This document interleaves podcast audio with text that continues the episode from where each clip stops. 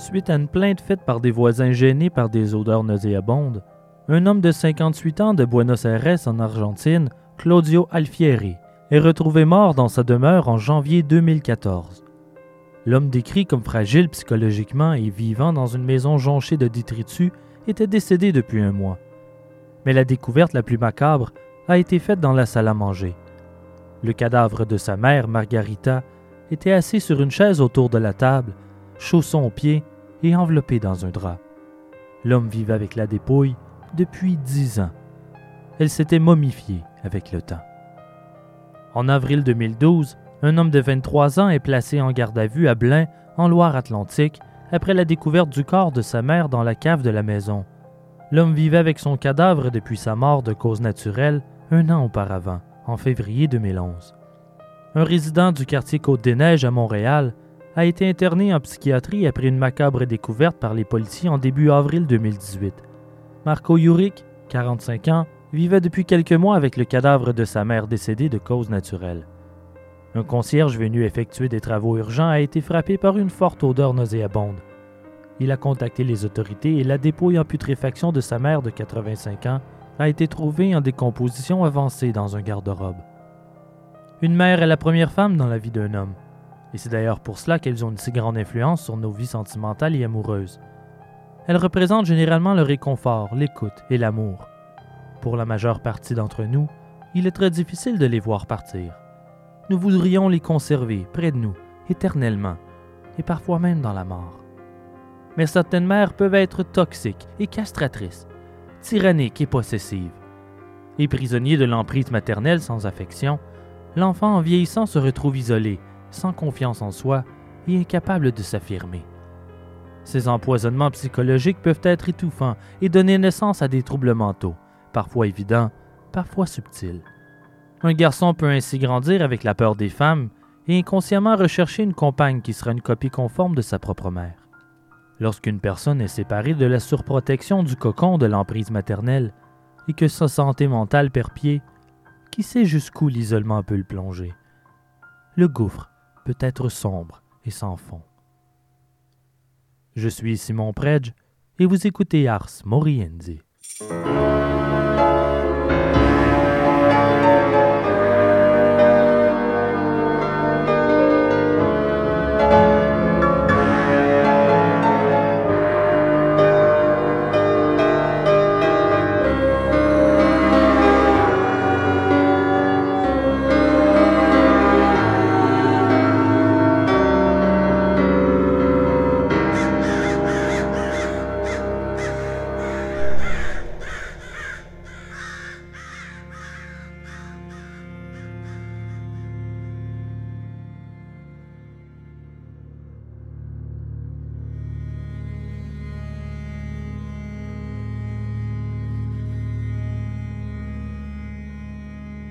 C'est le début de la saison de la chasse aux cerfs.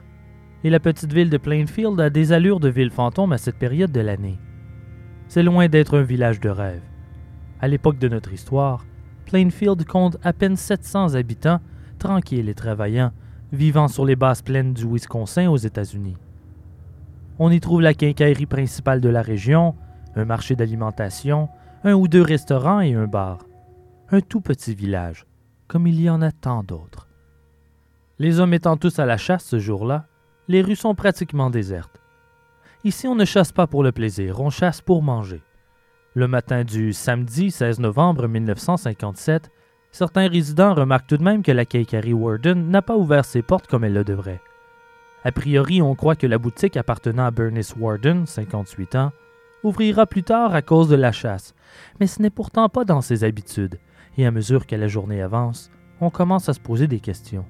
Bien qu'elle devrait être derrière son comptoir, elle est introuvable. Le voisinage est inquiet et la déclare disparue. Il est 5 heures de l'après-midi lorsque le fils de Bernice, Frank Warden, shérif adjoint de Plainfield, revient de la chasse et arrive à la quincaillerie pour voir sa mère. Surpris de trouver les lieux fermés, il déverrouille la porte, entre et constate que l'argent de la caisse traîne sur le plancher. En s'approchant, il aperçoit des traces de sang sur le sol, semblant se diriger vers la porte arrière. Il appelle aussitôt des renforts, dans la panique. Frank Warden raconte aux enquêteurs qu'il soupçonne un résident de la région du nom de Ed Gein, un vieux garçon de 51 ans, d'être responsable de la disparition de sa mère. Bernice lui avait mentionné qu'Ed tournait autour de la quincaillerie la journée précédente et qu'il se comportait bizarrement. Il est entré en début de soirée pour vérifier le prix de l'antigel, puis a affirmé qu'il serait de retour le lendemain matin pour s'en procurer. Le dernier reçu de caisse signé par Bernice le matin de sa disparition est effectivement pour un demi-gallon d'antigel.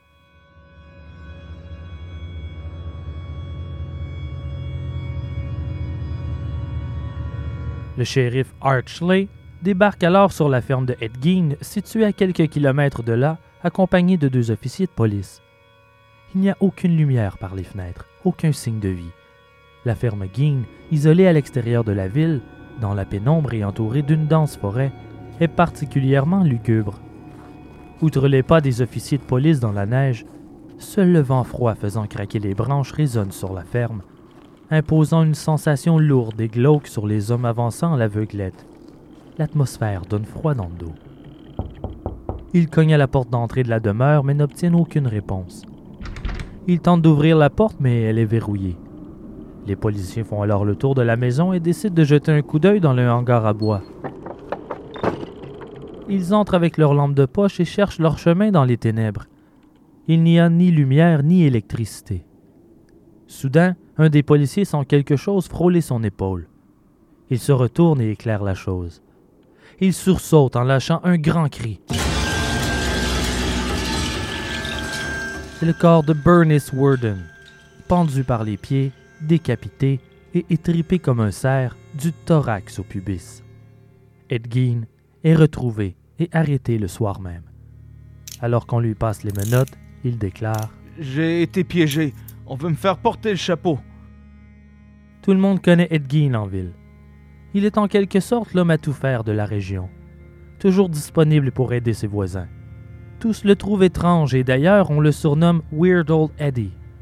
Mais aucun d'entre eux ne se doutait de l'ampleur du mystère macabre entourant celui qu'ils considèrent comme l'excentrique du village. Après son arrestation, on le met en cellule à la prison du comté de Washara, pendant que la police poursuit la perquisition dans sa maison. Ils entrent prudemment à la lueur d'une lampe de poche. Ils réalisent vite que la mutilation de Bernice Warden n'est que la plus récente horreur commise par Gein. Ce qu'ils découvrent ce jour-là vient marquer à jamais les hommes sensibles de la région.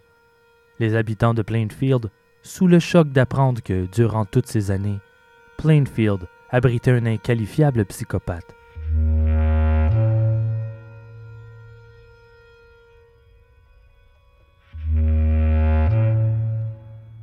Edward Theodore Gein naît le 27 août 1906 dans le comté de La Crosse au Wisconsin. Il est le plus jeune des deux fils de George Gein, un timide alcoolique qui peine à trouver un emploi stable, et d'Augusta, qui est à cette époque propriétaire d'une petite épicerie. Elle est une luthérienne dévouée et très autoritaire.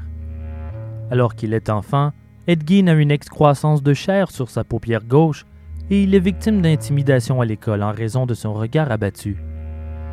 Ses parents se querellent souvent, le mariage est tendu. Durant leurs fréquentes disputes, George menace de la tromper et de les abandonner tandis qu'elle l'accuse d'être un raté et un ivrogne incapable de la combler dans ses devoirs conjugaux. Ils se moquent un de l'autre continuellement et les débats deviennent parfois violents. Augusta implore souvent la mort de George et ce en présence de ses fils.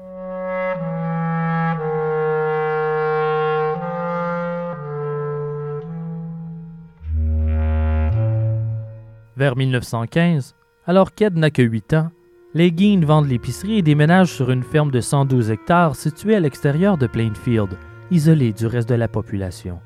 Augusta préfère rester à distance car elle ne veut pas corrompre ses fils avec ce qu'elle croit être le fléau du monde. D'autres femmes. Elle n'est pas une mère chaleureuse, douce ou attentionnée. Elle est impétueuse, dominatrice et d'un fanatisme religieux épouvantable.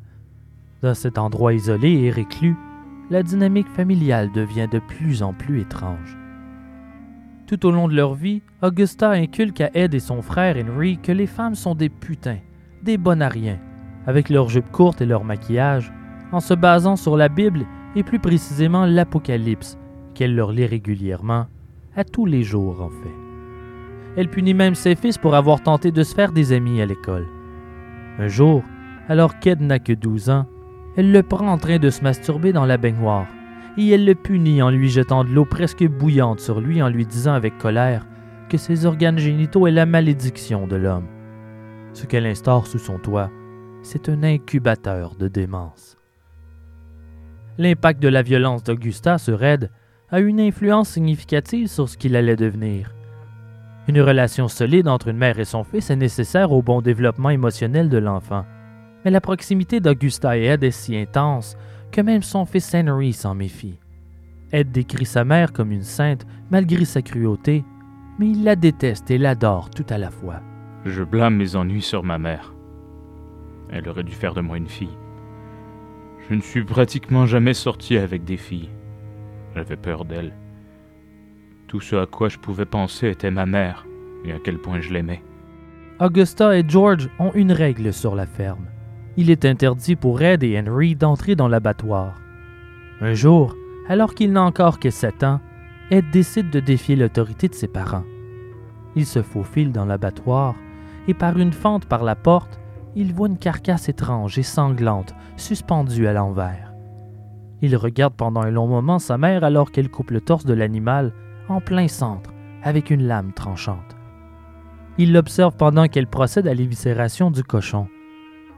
Il n'arrive pas à détourner les yeux alors qu'elle vide les entrailles du porc dans une baignoire. Augusta et George sont couverts de sang, de la tête aux pieds. Ed ressent quelque chose qu'il n'arrive pas à définir. Finalement, Augusta remarque son fils entrer sans permission. Toutefois, elle n'est pas choquée par sa présence. Elle lui demande ce qu'il pense du massacre. Le jeune Ed est confus. Il ne comprend pas ce qu'il ressent. Il vient d'éjaculer pour la première fois, en étant témoin de l'horrible spectacle de l'abattoir. Un moment qui a probablement lié sa mère Augusta à la mort dans son esprit pour le reste de ses jours. Cet instant venait de s'imprégner en lui à jamais, en combinant plaisir sexuel à la vision de sa mère et des cadavres.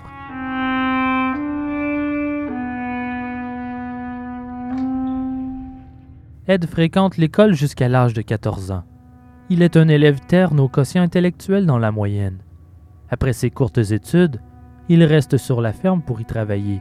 Il n'a pratiquement aucun contact avec le monde extérieur durant plusieurs années. Sa famille, et en particulier sa mère, sont son seul univers. Durant sa trentaine, Ed voit ses proches mourir un à un.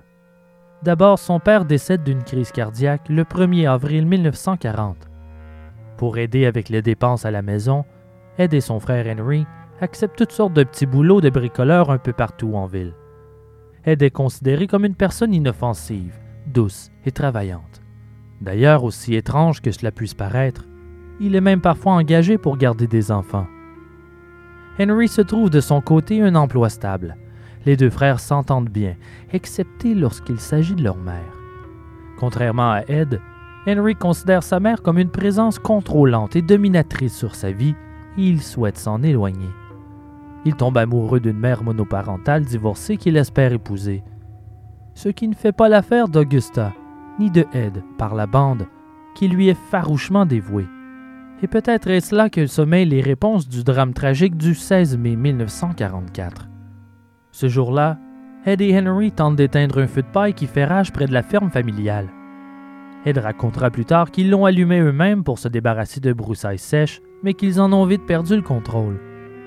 Le journal local a rapporté qu'Ed avait donc déclenché l'incendie, mais ce n'est pas la partie la plus suspecte de l'événement. Les deux frères tentent de l'éteindre ensemble, mais se retrouvent séparés à mesure qu'ils perdent le contrôle des flammes. Lorsque le feu est enfin éteint, Ed ne trouve plus son frère et le déclare disparu aux autorités. Toutefois, à l'arrivée des policiers, Ed les mène directement à la dépouille de Henry. Un des agents lui demande comment savait-il où il se trouvait s'il le croyait disparu, et il répond simplement Quel drôle de hasard. Ed devient alors un suspect dans l'affaire. De plus, l'autopsie révèle une plaie sur la tête de Henry, il aurait reçu un coup violent. Il ne serait pas mort brûlé accidentellement, mais plutôt frappé à la tête et tué. Malgré les doutes, la mort de Henry fut déterminée comme étant un décès par asphyxiation et les autorités se sont désintéressées de l'affaire.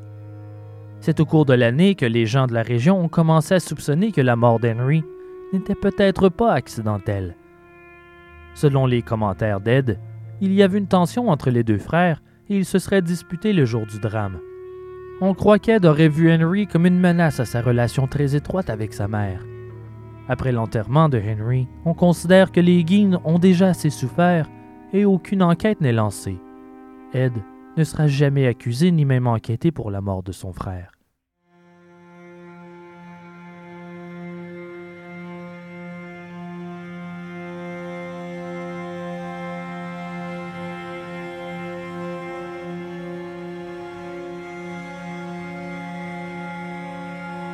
À l'âge de 38 ans, Edgin n'a plus que sa mère pour lui tenir compagnie. Malheureusement, ça ne dure pas. Peu de temps après, Augusta commence à s'affaiblir. Ed amène sa mère à l'hôpital Wild Rose, où un médecin détermine qu'elle a eu un accident cérébrovasculaire. Elle laisse Augusta fragile et dépendante de son fils. Elle est partiellement paralysée. Ed est si qu'il devient son infirmier à temps plein, s'occupant d'elle et de la maison en accomplissant toutes les corvées qu'elle lui ordonne d'effectuer sur la ferme. Le soir, il s'assoit à ses côtés et lui fait la lecture. Seigneur, corrige-moi sans colère et reprends-moi sans fureur. Pitié, Seigneur, je dépéris. Seigneur, guéris-moi, car je tremble d'agonie de tous mes os. Mon âme est dans une profonde angoisse. Combien de temps encore, Seigneur?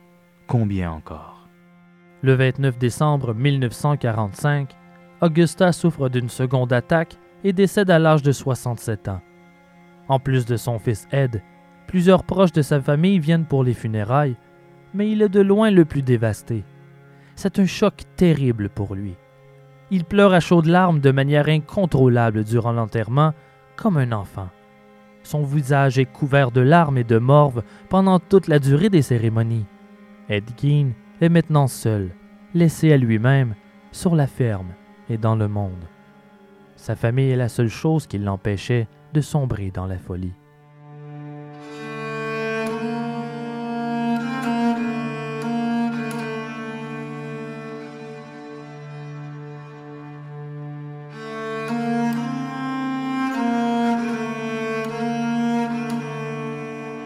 Par la suite, Ed rénove la maison, d'une certaine manière.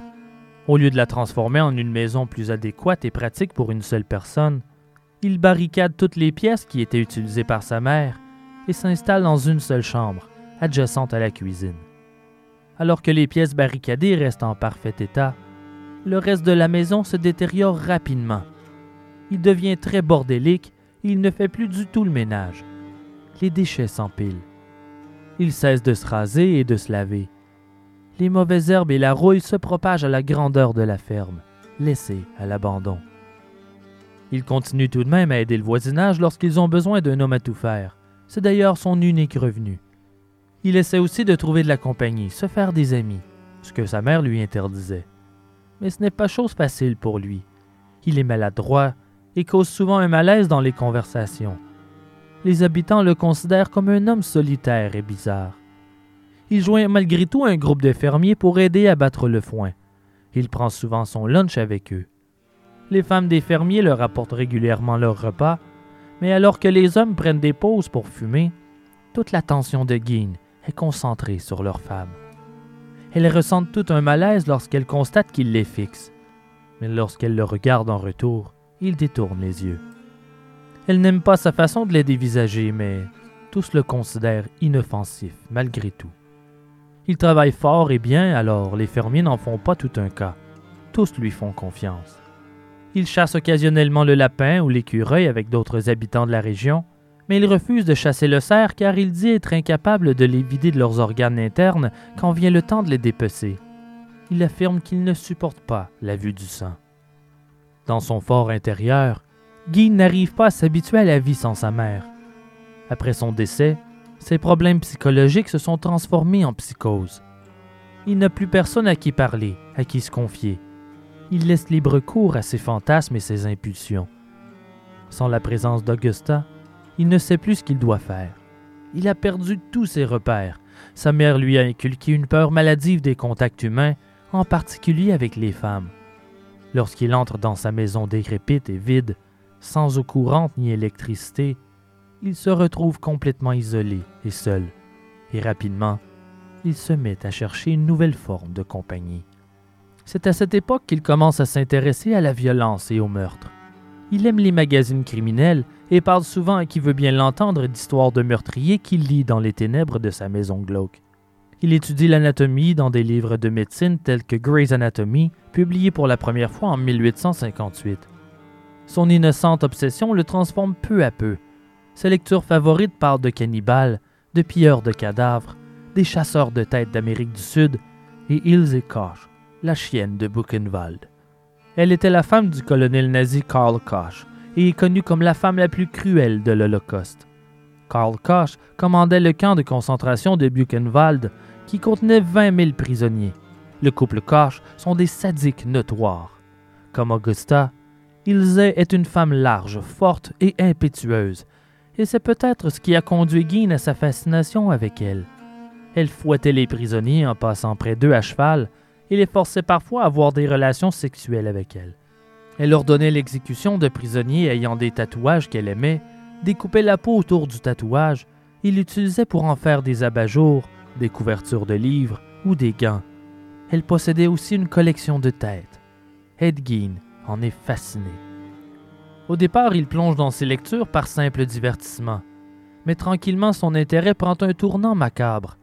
Au lieu de trouver le réconfort avec le peu de gens qu'il croise, il le trouve dans ses livres d'affaires morbides et criminelles. Il commence donc à se retirer de plus en plus de la vie commune au village. Les distractions et ses quelques amis ne sont pas assez pour lui. Sa mère lui manque. Il la visite parfois au cimetière pour lui parler durant de longues heures durant la nuit. Mais c'est en 1947 que ses escapades au cimetière deviennent régulières et prennent une tournure sinistre. J'ai commencé à visiter les cimetières dans la région de façon régulière environ 18 mois après le décès de ma mère. La plupart du temps, je restais simplement là et j'avais des conversations avec maman. Mais quelquefois, je ne pouvais pas partir sans déterrer quelqu'un d'abord. C'est arrivé à neuf occasions, je crois. Je prenais quelqu'un ou des parties de quelqu'un et l'emportais avec moi à la maison. C'était comme un esprit diabolique que je n'arrivais pas à contrôler.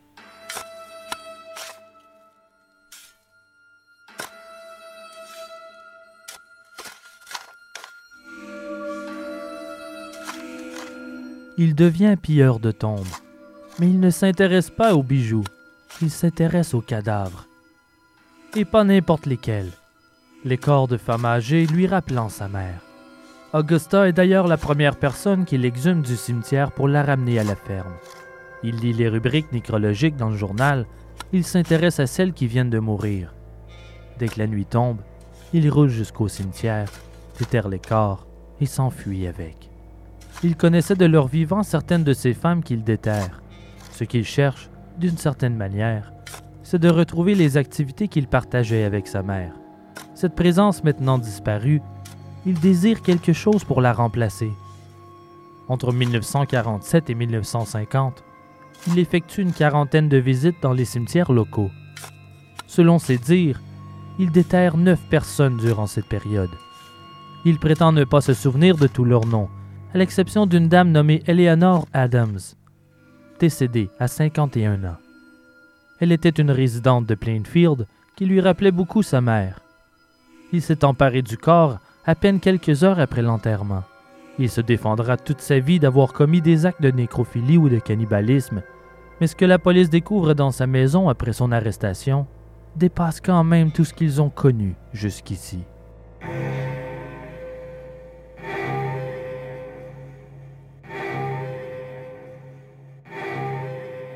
Lorsque les policiers débarquent chez Guy en date du samedi 16 novembre 1957, ce qu'ils découvrent est une maison de l'horreur.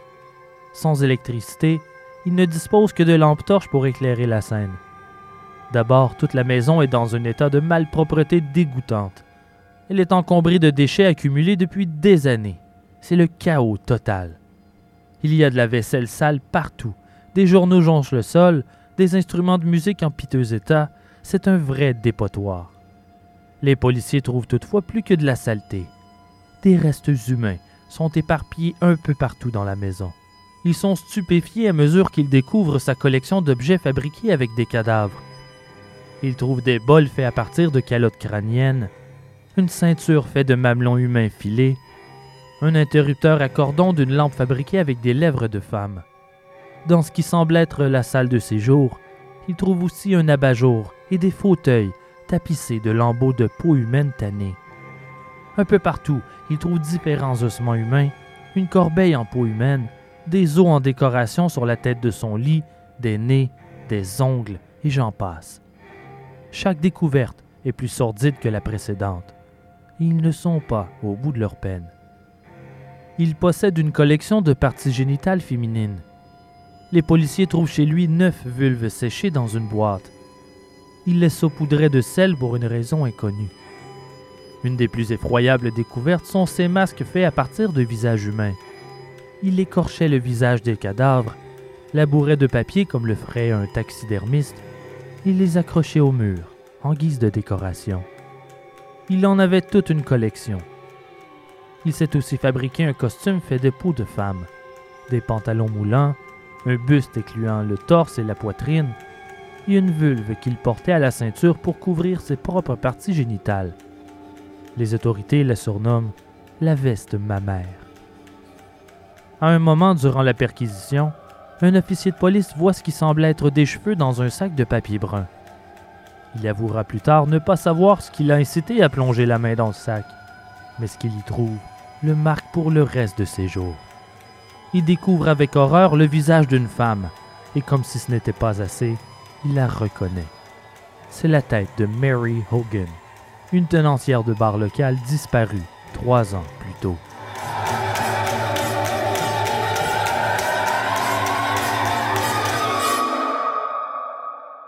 En 1954, Ed commence à fréquenter le bar Hogan's Tavern, appartenant à Mary Hogan. Elle est une femme forte, joviale et grivoise, qui n'est pas du genre à s'en laisser imposer. Les chasseurs la surnomment amicalement Bloody Mary. Elle a tendance à être très vulgaire et parle comme un chartier. Lorsque Gein fait sa rencontre, il y voit l'envers grotesque de l'image qu'il a de sa mère. Elle représente à sa manière tout ce qu'Augusta détestait. Le mercredi 8 décembre 1954, un fermier du nom de Seymour Lester va à la taverne pour acheter de la crème glacée pour sa fille. À peine entré dans le bar, il constate du sang et des billets de banque éparpillés sur le plancher. Il s'enfuit et court avertir la police. Il y a une traînée de sang menant à la porte qui donne sur le stationnement arrière. La police trouve une cartouche vide de pistolet de calibre 32 à proximité. Mais Mary Hogan est nulle part. Elle est disparue. Les enquêteurs n'ont aucun suspect. Il y a des rumeurs qui affirment que Mary Hogan avait un sombre passé au sein d'organisations criminelles. Ça n'a jamais été prouvé. Toutefois, les enquêteurs croient qu'il est possible que son passé l'ait rattrapé. Sinon, peut-être a-t-elle été attaquée par un voyou de la région. Personne ne sera jamais accusé et le corps de Mary ne sera retrouvé que trois ans plus tard dans la salle de séjour d'Ed Il n'a jamais été suspecté dans l'affaire avant ce jour de 1957. Pourtant, il en parlait ouvertement au village, avec humour. Un fermier et propriétaire d'un moulin de Plainfield employait parfois Gein pour l'aider dans ses travaux. Il a raconté avoir souvent pris un verre avec lui au bar de Mary Hogan et combien il la fixait bizarrement derrière son comptoir. Une fois, après sa disparition, le fermier lui aurait dit que s'il avait passé plus de temps à la courtiser au lieu de la dévisager, elle serait en train de cuisiner pour lui au lieu d'être disparue. Guin lui aurait répondu elle n'est pas disparue. Elle est chez moi, en ce moment même. Il faisait des prétendues blagues similaires presque à chaque fois qu'elle était mentionnée dans une conversation, en incluant même des détails morbides. Je l'ai enlevée et étripée dans mon camion avant de la ramener chez moi. Les habitants du village croyaient seulement qu'il tentait de faire de l'humour malhabile avec la disparition, considérant sa réputation inoffensive mais à la longue, ces mauvaises blagues ont remodelé sa réputation. Les gens ont commencé à penser qu'il était peut-être plus bizarre qu'ils ne le croyaient, qu'il y avait peut-être plus de noirceur cachée derrière l'étrange Eddie, en particulier quand la rumeur qu'il possède une collection de têtes réduites se propage. Les têtes réduites sont des têtes coupées qui ont été préservées dans le but de les exposer. Une méthode connue pour la préservation est d'abord de retirer le scalp et les cheveux, puis de faire bouillir la tête dans un chaudron. Elle réduit alors en format. Lorsqu'elle est sèche, on rattache le scalp à la tête. Cette procédure fut utilisée par les Amérindiens Jivaro dans certaines tribus amazoniennes de l'Équateur et du Pérou. Leur croyance voulait que de réduire la tête d'un ennemi bloquait la vengeance des mauvais esprits et permettait d'obtenir le contrôle de l'âme du mort. Elles étaient aussi considérées comme un symbole de victoire contre l'ennemi.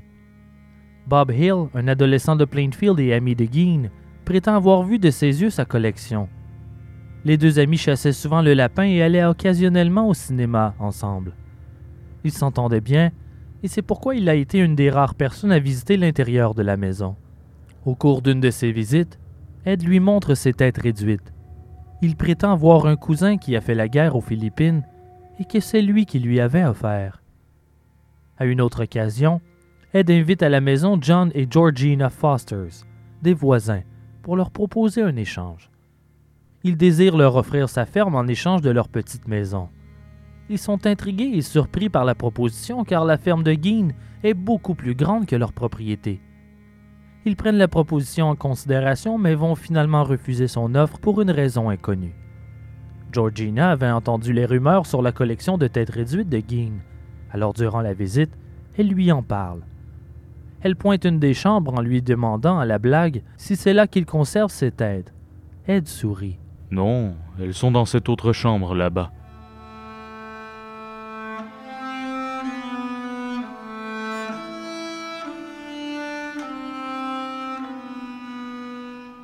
Les découvertes faites à la résidence de Ed Gein secouent la petite communauté de Plainfield. Une horde de journalistes et de curieux déferle au village, nuisant la quiétude habituelle. Dans les journaux, on surnomme Ed Ghastly Gein et le boucher de Plainfield. Les habitants sont stupéfaits et ça se comprend. Ils n'aiment pas tout ce cirque médiatique. Pour détendre l'atmosphère, voici une petite blague. Pourquoi avons-nous eu besoin de laisser le chauffage allumé chez Ed Gein?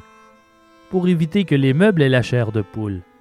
Voici l'une des blagues qui circulent dans la région après son arrestation. Ces gags de mauvais goût sont devenus si populaires dans le Wisconsin que les gens leur ont donné un nom, les Geiners. Ces blagues étaient en quelque sorte un moyen pour les habitants de faire face au fait qu'un tueur aussi perturbé avait vécu parmi eux durant toutes ces années. Comme pour assimiler, tenter d'accepter la situation, essayer d'oublier la peur qu'ils ressentent.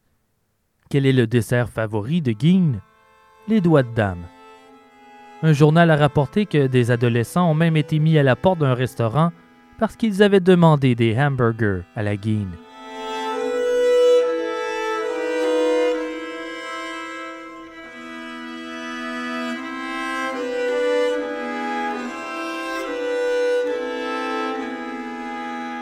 Mais maintenant qu'ils avaient leur coupable, tout le monde veut connaître le pourquoi.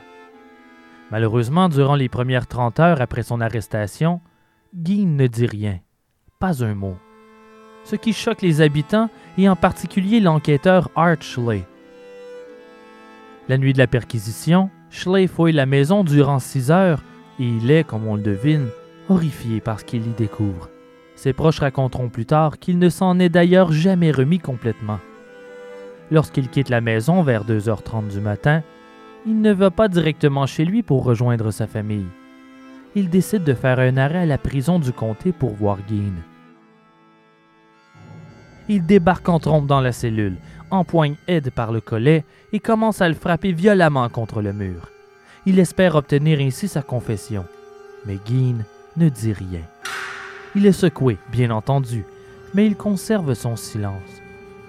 Environ 24 heures plus tard, il apprend que les autorités ont découvert le corps de Bernice Warden et la tête de Mary Hogan. Alors il décide de tout avouer en échange d'une tarte aux pommes chaudes gratinée d'une tranche de fromage cheddar.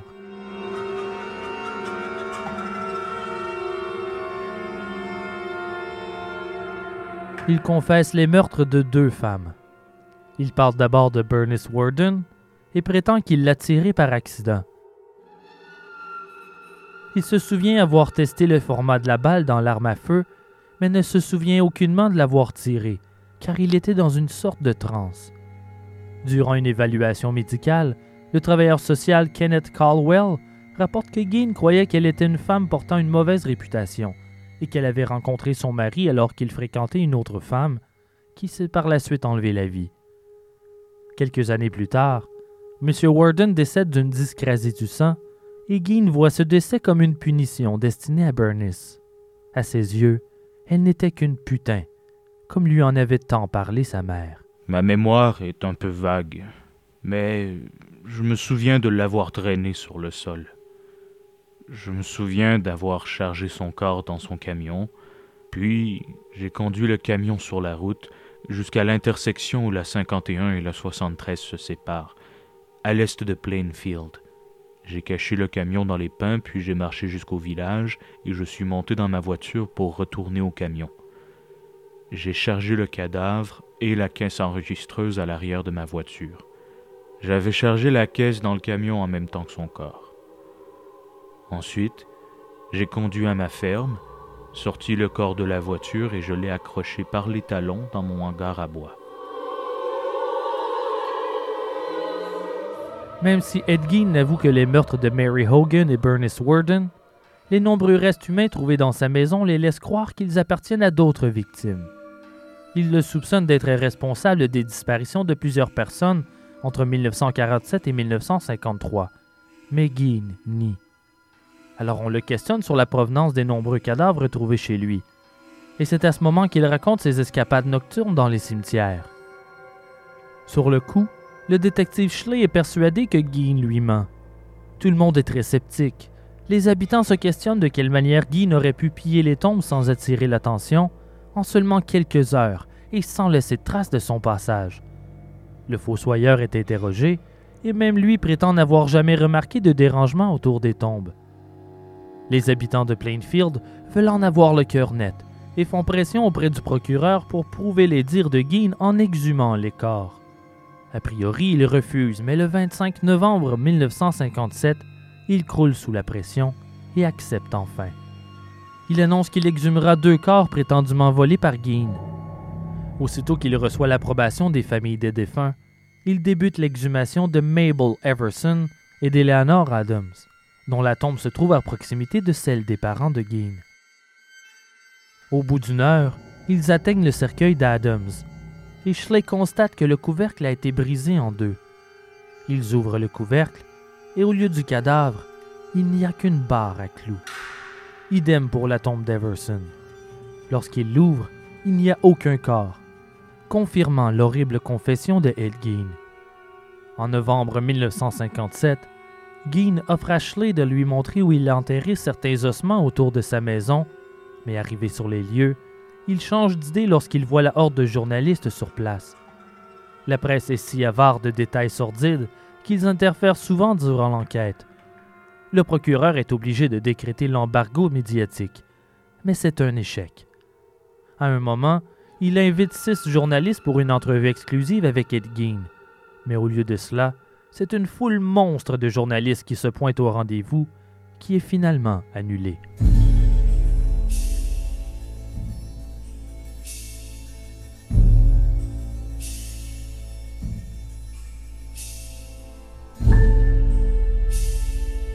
Le 6 janvier 1958, le tribunal doit décider si Guy est suffisamment sain d'esprit pour subir son procès. Il n'est accusé que pour le meurtre de Bernice Warden, les autorités croyant superflues les accusations pour le meurtre de Hogan. Les médecins qui l'examinent affirment qu'il souffre de schizophrénie. Ils ajoutent aussi qu'il souffre d'hallucinations et de délires psychotiques. Les médecins notent aussi à quel point, durant les examens psychologiques, Guy a parlé d'horreurs incroyables, même inconcevables pour le commun des mortels, de la même manière qu'il réciterait une liste d'épiceries. Les médecins concluent que la source de ces troubles mentaux proviennent assurément de sa mère, Augusta et qu'il tentait de retrouver la proximité de sa mère à travers la profanation des cadavres. Il mentionne le possible désir de Gein de devenir une femme. L'identité sexuelle de Gein et ses motifs sont plus complexes qu'ils ne l'ont cru au départ. Toute sa vie, il s'est demandé comment ce serait d'être une femme, même avant la mort d'Augusta. Durant ses macabres lectures, il est devenu fasciné par Christine Jorgensen, un vétéran de la Deuxième Guerre mondiale qui a reçu une chirurgie de réassignation sexuelle après son retour de la guerre dans les années 50 au Danemark. Il en a parlé à plusieurs reprises avec les gens du village. La psychologie ne comprenait pas le concept de transgenre, d'identité sexuelle ou d'orientation sexuelle à l'époque. La toute première mention d'un tel diagnostic dans le manuel des désordres psychologiques est publiée en 1952 et documentait l'homosexualité, le travestisme et le viol sous la même étiquette, les déviances sexuelles. Le cas de Guine a grandement intrigué les psychiatres et médecins de l'époque. Certains le définissaient comme un travesti frustré. Aujourd'hui, l'Association des psychologues américains définissent le terme transgenre comme étant une personne ayant une identité de genre qui diffère du sexe assigné à la naissance. Certaines personnes transgenres passent à l'autre sexe et d'autres non. Le terme identité de genre détermine la conviction d'être un homme, une femme ou d'autres genres tels que queer ou non conformiste. L'orientation sexuelle fait référence au comportement d'attraction sexuelle et aux attachements émotionnels, Guy a effectivement déclaré un intérêt certain pour la chirurgie de changement de sexe dans le but de devenir une femme, mais il est le seul pouvant se définir ou non comme étant transgenre. Quant à son orientation sexuelle, on en sait peu. Guy a prétendu être resté vierge toute sa vie. Il avait un grand intérêt pour l'anatomie féminine, mais nous ignorons s'il était attiré sexuellement par les hommes ou les femmes. La répression de sa sexualité par sa mère était trop forte pour qu'il laisse libre cours à ses pulsions sexuelles, qu'il ne comprenait pas entièrement. Puis la date du jugement de la cour arrive enfin. Qu'est-ce qu'ils vont me faire? Qu'est-ce qu'ils vont me faire? Guine serre la main de son avocat comme un enfant apeuré serre sa mère. Le juge déclare Ed Gein inapte à subir son procès pour cause de démence. Il le condamne à être interné à l'Institut psychiatrique Central State de Waupun dans le Wisconsin un hôpital destiné aux criminels souffrant d'aliénation mentale.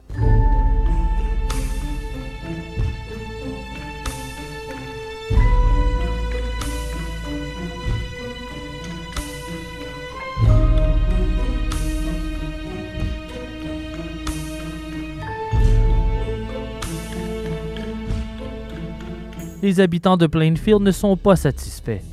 Floyd Adams, le mari d'Eleanor, poursuit Guin pour la profanation des sépultures de son épouse et ses souffrances psychologiques pour un montant de 5000 dollars. Frank Warden et sa sœur Miriam intentent aussi une poursuite contre Guin pour une somme de 58 000 dollars. Le juge Boyd Clark annonce que la ferme et les effets personnels de Guin seront mis en vente à l'encan pour payer les réclamations déposées contre lui.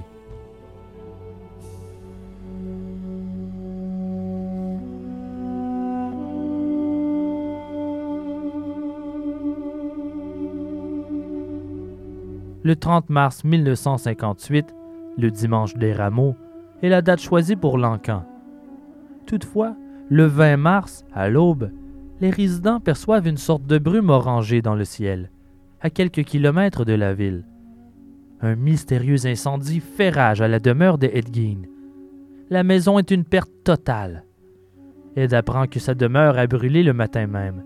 Lorsqu'on lui annonce la nouvelle, il hausse les épaules et répond c'est mieux comme ça. Au terme d'une brève enquête, la cause de l'incendie demeure un mystère, mais tous croient que les responsables sont des résidents de Plainfield en colère. D'ailleurs, tout le monde au village est soulagé et heureux que la maison n'ait plus. Enfin, se disent-ils, les journalistes cesseront de les harceler et peut-être pourront-ils retrouver une vie normale et paisible. Mais la vie des gens de Plainfield ne sera plus jamais la même. Avant les crimes de Gein, Personne ne verrouillait ses portes. Mais tout ça a bien changé maintenant. Ils se méfient. Ce fut pour eux la fin d'une époque. L'innocence des années 50 n'existait plus. La vente à l'encan de la propriété de Guin a quand même eu lieu le 30 mars. Les macabres objets fabriqués par Guin ne sont toutefois pas mis en vente. Tous les restes humains sont envoyés au laboratoire de pathologie de l'État du Wisconsin, ce qui n'a pas empêché des centaines de curieux d'assister à la vente. La voiture de Guy a été vendue à un homme faisant partie d'une foire ambulante et il l'a emmenée en tournée. Elle était placée dans une tente et les gens payaient un prix d'entrée pour la voir.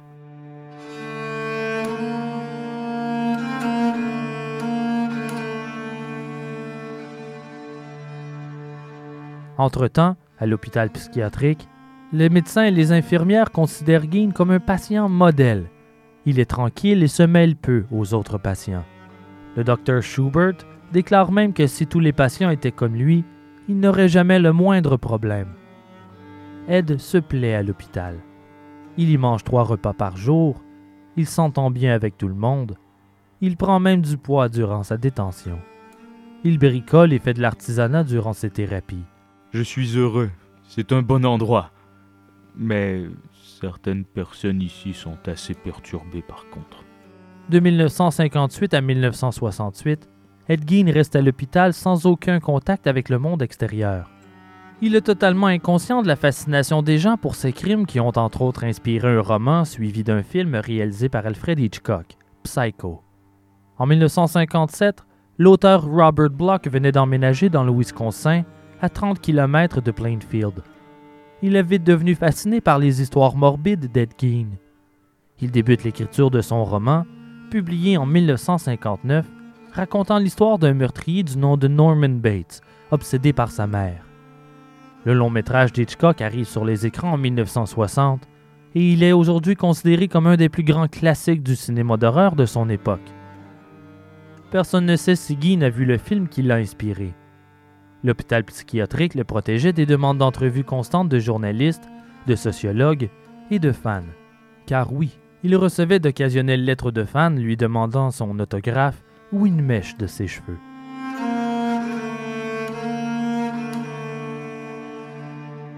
Malgré son calme et sa gentillesse, les médecins remarquent malgré tout certains comportements étranges.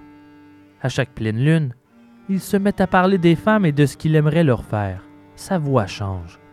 Il passe d'un sujet à l'autre de façon incohérente et sa façon de parler et de se tenir change drastiquement. Puis lorsque la nuit se termine, il redevient lui-même. D'ailleurs, durant ses interrogatoires, il a raconté qu'il portait sa veste mammaire à chaque nuit de pleine lune. C'était son rituel.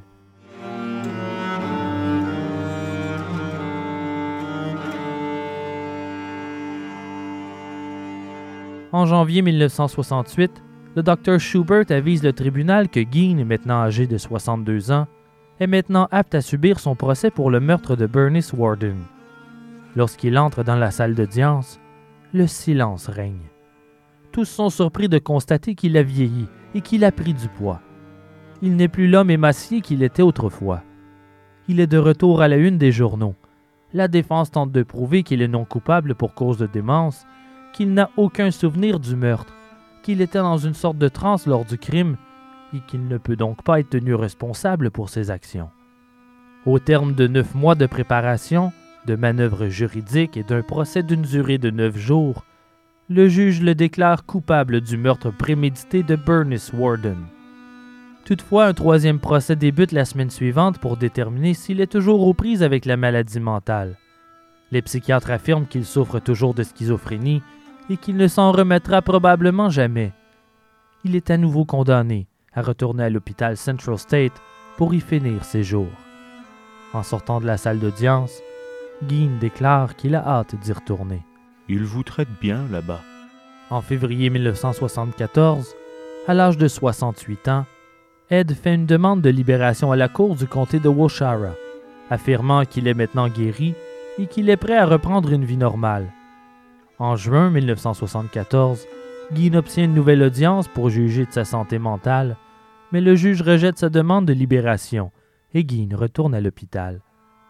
La même année, on découvre la mauvaise influence de Gein sur son entourage. Purvis Smith, un ancien patient de l'hôpital Central State, est accusé du meurtre d'une femme de 86 ans du nom de Helen Lowe. Smith l'a frappé violemment à la tête, lui a arraché les yeux et a tenté de peler la peau de son visage. Smith dit à la police qu'il a appris beaucoup sur le meurtre, la mutilation et la fabrication de masques à partir de peau humaine d'un de ses amis de l'hôpital psychiatrique. Ed Gein. En 1978, l'hôpital est converti en institution correctionnelle Egin est transféré à l'Institut psychiatrique Mendota à l'âge de 72 ans. C'est là qu'il décède le 26 juillet 1984 des suites d'un arrêt respiratoire causé par un cancer du foie.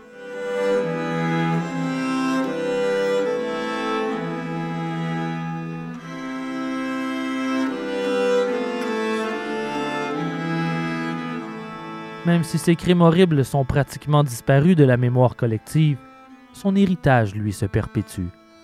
En plus de Norman Bates dans Psycho, il inspira de nombreux personnages du cinéma d'horreur, tels que Leatherface dans Le Massacre à la tronçonneuse, réalisé par Toby Hooper en 1974, et Buffalo Bill dans Le silence des agneaux en 1991. Ed est enterré au cimetière de Plainfield, aux côtés de la tombe de sa mère bien-aimée Augusta. Car, comme le dit si bien Norman Bates, Une mère est la meilleure amie qu'un garçon puisse avoir.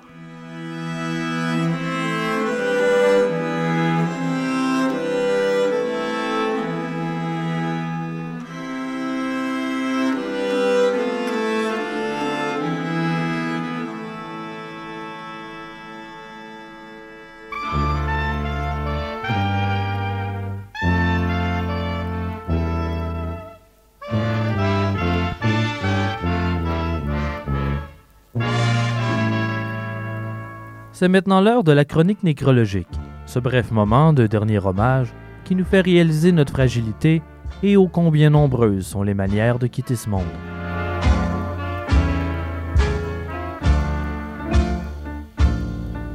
Keith Ralph est le guitariste et harmoniciste du groupe rock The Yardbirds qui a eu son succès dans les années 60 et fait partie de la vague rock british de l'époque. Parmi ses membres, on retrouvait Jimmy Page, Jeff Beck et Eric Clapton.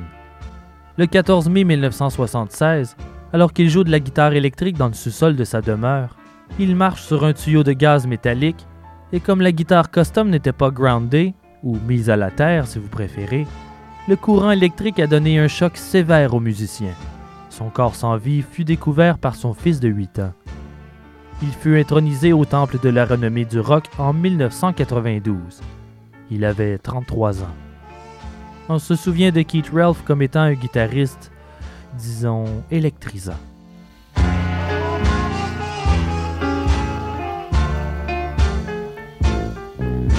Nul doute que l'électricité peut être très dangereuse lorsqu'elle n'est pas contrôlée et protégée. C'est ce qu'a découvert une équipe entière de soccer du Congo, les Benachadi, le 29 octobre 1998. Pendant un match contre l'équipe des Bazangana, la foudre s'abat sur le terrain encore humide et tue les 11 joueurs de l'équipe, électrocutés sur le coup. L'équipe adverse, elle, est indemne. Au départ, des rumeurs sont lancées affirmant que l'équipe des Basangana a usé de magie pour remporter la partie. Mais en réalité, ils ont été sauvés par le choix des crampons moulés plutôt que des crampons vissés, qui servirent de conducteurs lorsque la foudre a frappé le terrain humide. 30 autres personnes dans la foule et autour du terrain ont subi des brûlures. Ils avaient tous entre 20 et 35 ans. Même si feindre une blessure au soccer fait partie en quelque sorte de la tradition, je ne vous suggère pas la technique de la foudre pour remporter une partie.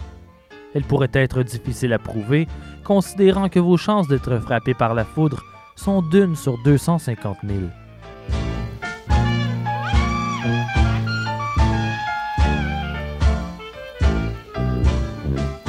Toutefois, certaines personnes ont plus de chances que d'autres, comme par exemple Roy Sullivan, un garde forestier de l'État de Virginie aux États-Unis qui défie les lois de la nature. Au cours de sa vie, Sullivan a été frappé par la foudre non pas à une ou même deux reprises, mais à sept reprises. La première fois a lieu en avril 1942, alors qu'il se promène à proximité d'un relais téléphonique. La foudre tombe près de lui et bifurque pour venir frapper la montre dans sa poche, puis une deuxième fois alors qu'il sort de sa voiture en 1969. Cette fois, la foudre lui tombe littéralement dessus, brûlant tous ses cheveux. Puis une troisième fois en 1970, en 1972, en 1973, en 1974 et finalement une dernière fois en 1975. À chaque fois, miraculeusement, il s'en sort bien vivant. Incapable de mourir naturellement, il s'enlève la vie en septembre 1983 des suites d'une peine d'amour. On le surnomme l'homme paratonnerre et il figure aujourd'hui dans le livre des records Guinness. Mais attention, je vous déconseille fortement de tenter de battre son record.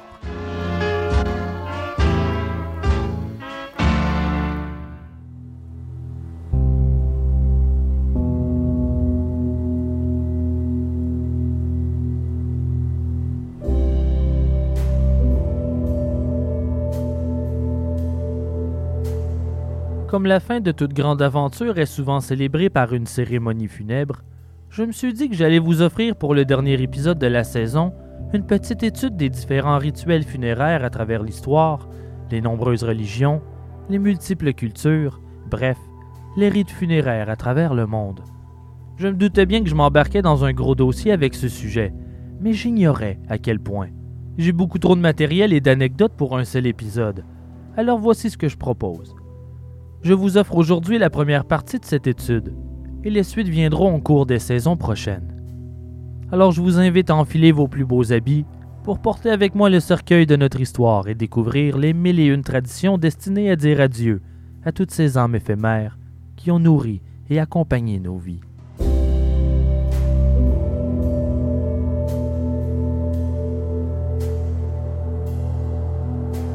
Les diverses pratiques de rituels funéraires nous en disent long sur l'humanité. En fait, d'un point de vue symbolique, enterrer ses morts est directement lié à plusieurs développements importants du comportement humain, selon les paléontologues. À mesure que l'Homo sapiens a développé le langage et la religion, les idées entourant la mort et la vie après la mort ont commencé à se former, pour en arriver à l'enterrement de nos proches.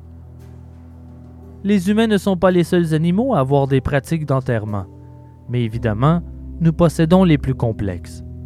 Alors que les éléphants voyagent jusqu'à leur cimetière d'éléphants pour y mourir, certains croient que l'homme est devenu humain le jour où il a ajouté des objets avec le défunt dans sa tombe, uniquement pour que le mort, ou du moins son esprit, ait accès à ces choses dans l'autre monde.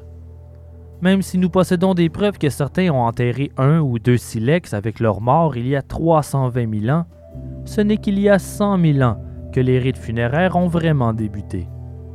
Après avoir inventé le langage, les humains pouvaient élaborer ensemble des idées au sujet de la vie et la mort, et expliquer leurs croyances entre tribus. Rapidement, les humains creusaient tous des tombes et enterraient leurs défunts avec des objets symboliques divers pour s'assurer qu'ils allaient être heureux dans leur vie après la mort. Soudainement, les humains avaient une connexion avec la mort. Ils n'étaient plus uniquement que des corps, mais quelque chose à respecter et à célébrer avec un rituel funéraire. Mais ça aura pris quand même beaucoup de temps avant que chaque culture ait sa religion et le rituel funéraire qui l'accompagne. Il y a 12 000 ans, chaque culture avait sa façon bien à elle de disposer de leurs défunts. Mais ces techniques ont changé drastiquement durant les 12 millénaires qui ont suivi et sont encore en évolution aujourd'hui. Entre autres, ce n'est qu'il y a 100 ans que la crémation a commencé à être une pratique acceptée en Occident, et aujourd'hui, le milieu funéraire est une industrie générant plusieurs billions de dollars chaque année.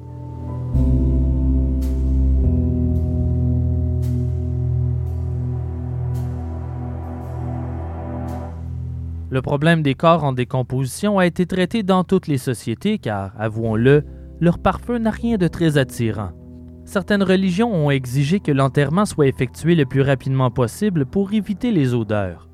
D'autres cultures ont tenté d'autres techniques pour la masquer ou pour préserver les corps pour plusieurs jours ou même plusieurs semaines en attendant l'enterrement.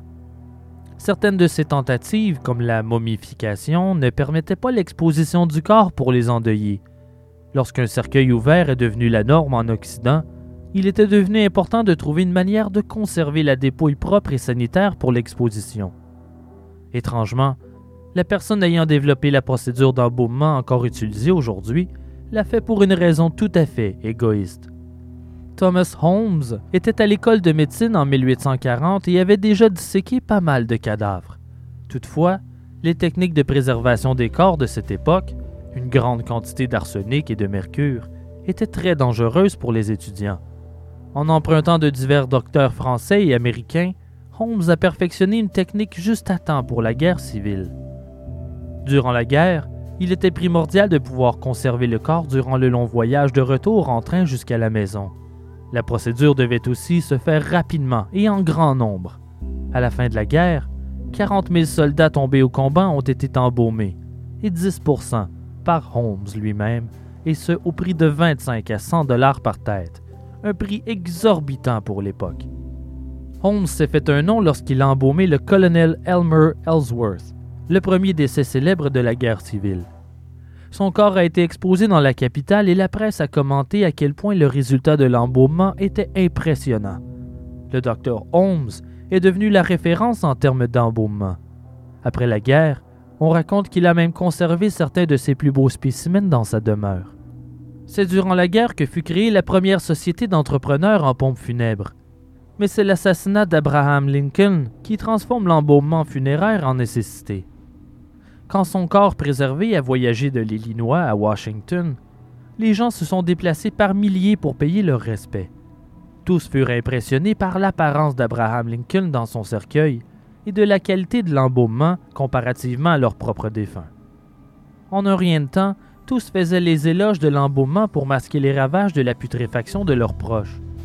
La première école d'embaumement a ouvert ses portes en 1880 et rendue à la fin du siècle, la plupart des États américains et le Canada avaient réglementé la pratique. Comme l'école n'était pas obligatoire au cours des 20 premières années, les charlatans s'improvisant baumeurs couraient les rues et ils n'ont eu d'autre choix que de contrôler cette nouvelle industrie.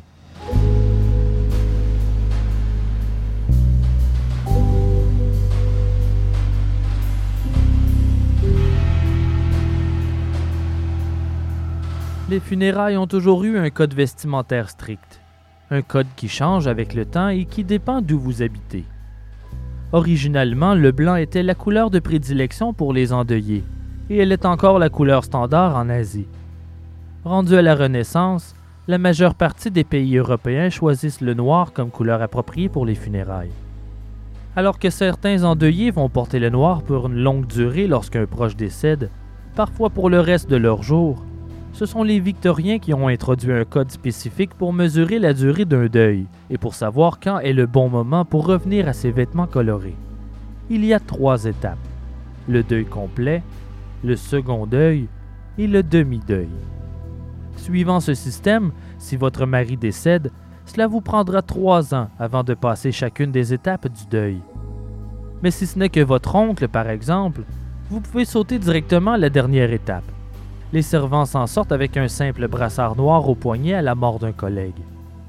Comme dans beaucoup de choses à l'époque, les hommes ont plus de liberté sur les couleurs et la durée du deuil. Pour les femmes, non seulement ils devaient traiter avec la perte de leur époux, et par le fait même de leur unique source de revenus, mais en plus elles devaient se rendre peu séduisantes, pour ne pas dire laides, pour plusieurs années. Les robes destinées au deuil étaient faites pour enlaidir la veuve, elle ne devait porter aucun bijou, sans oublier le voile noir pour couvrir son visage, parce qu'une femme qui pleure, personne n'a envie de voir ça, c'est tellement déprimant. L'étape du second deuil permettait à la femme un brin d'amélioration, se limitant à une décoration de lavande et quelques subtils bijoux noirs. Le demi-deuil permettait l'ajout de couleurs au code vestimentaire et quelques bijoux de base. Parmi les plus longs deuils célèbres, il y a celui de la reine Victoria qui a porté ses habits noirs durant 40 ans, suite au décès de son époux. Sa fille fit la même chose lorsque la mort emporta son époux. Telle mère, telle fille.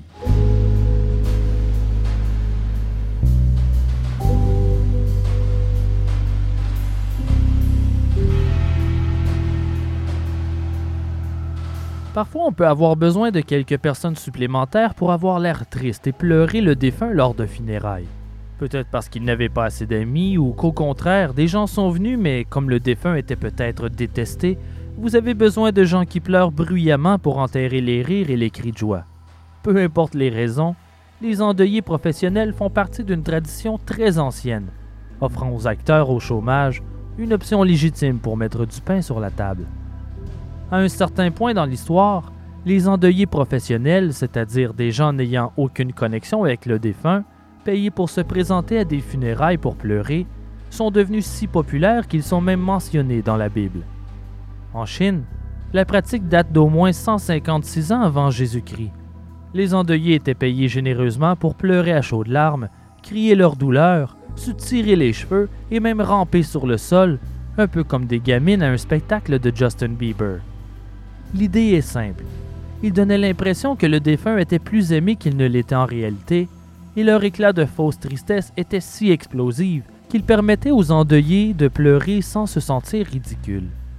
En 1877, un article du New York Times note la popularité de ces endeuillés professionnels orientaux et se demande pourquoi cette pratique n'a pas encore atteint les États-Unis, là où vous pouvez payer n'importe qui pour faire n'importe quoi et appeler ça la liberté. Pendant ce temps en Angleterre, les Victoriens n'étaient pas reconnus pour être très expressifs durant les cérémonies funéraires, mais ils avaient tout de même leur propre version du phénomène. Illustrant parfaitement le calme dont on attendait des Anglais de l'époque, ces endeuillés étaient appelés les muets. C'étaient généralement des gens de classe moyenne à qui on fournissait un costume propre, un peu d'argent, et on leur demandait de se présenter aux funérailles pour ne rien dire et simplement avoir l'air triste. Cette pratique a commencé vers l'an 1700 et rendue en 1800, chaque cérémonie funéraire avait un muet ou deux. Mais devant l'absurde de la chose, l'auteur Charles Dickens s'est moqué de cette pratique dans son roman Oliver Twist, et son influence était grande. Avec le temps, la pratique fut de plus en plus ridiculisée jusqu'à être complètement abandonnée au début du 20e siècle. Les endeuillés professionnels ont eu une brève période de popularité en Italie après la Deuxième Guerre mondiale, mais de nos jours, cette pratique n'existe encore qu'en Côte d'Ivoire et en Chine. En Afrique, certaines familles entières peuvent bien gagner leur vie en pleurant aux funérailles de complets étrangers. Ils lisent des chroniques nécrologiques et tournent autour des salons funéraires, puis contactent les familles riches pour offrir leurs services. Les meilleurs acteurs peuvent même devenir des célébrités dans leur domaine. Dans ce cas, ce sont les familles qui contactent même ces endeuillés professionnels pour les engager. La révolution culturelle a mis fin à cette pratique en Chine, mais elle refait surface depuis quelque temps, la pratique est de retour et de plus en plus à la mode. Le festival Qingming est une journée de célébration en l'honneur des ancêtres chinois. La coutume veut que les gens profitent de cette journée pour visiter leur tombe. Toutefois, avec le rythme effréné de leur vie, tous n'ont pas le temps de se déplacer pour offrir leur respect. C'est là qu'ils engagent les endeuillés professionnels. Au moins une compagnie chinoise offre ce service. Pour 500 dollars, vous obtenez 30 à 45 minutes de sanglots au-dessus de la tombe de votre choix. Plus besoin de manquer vos réunions d'affaires pour aller pleurer au cimetière.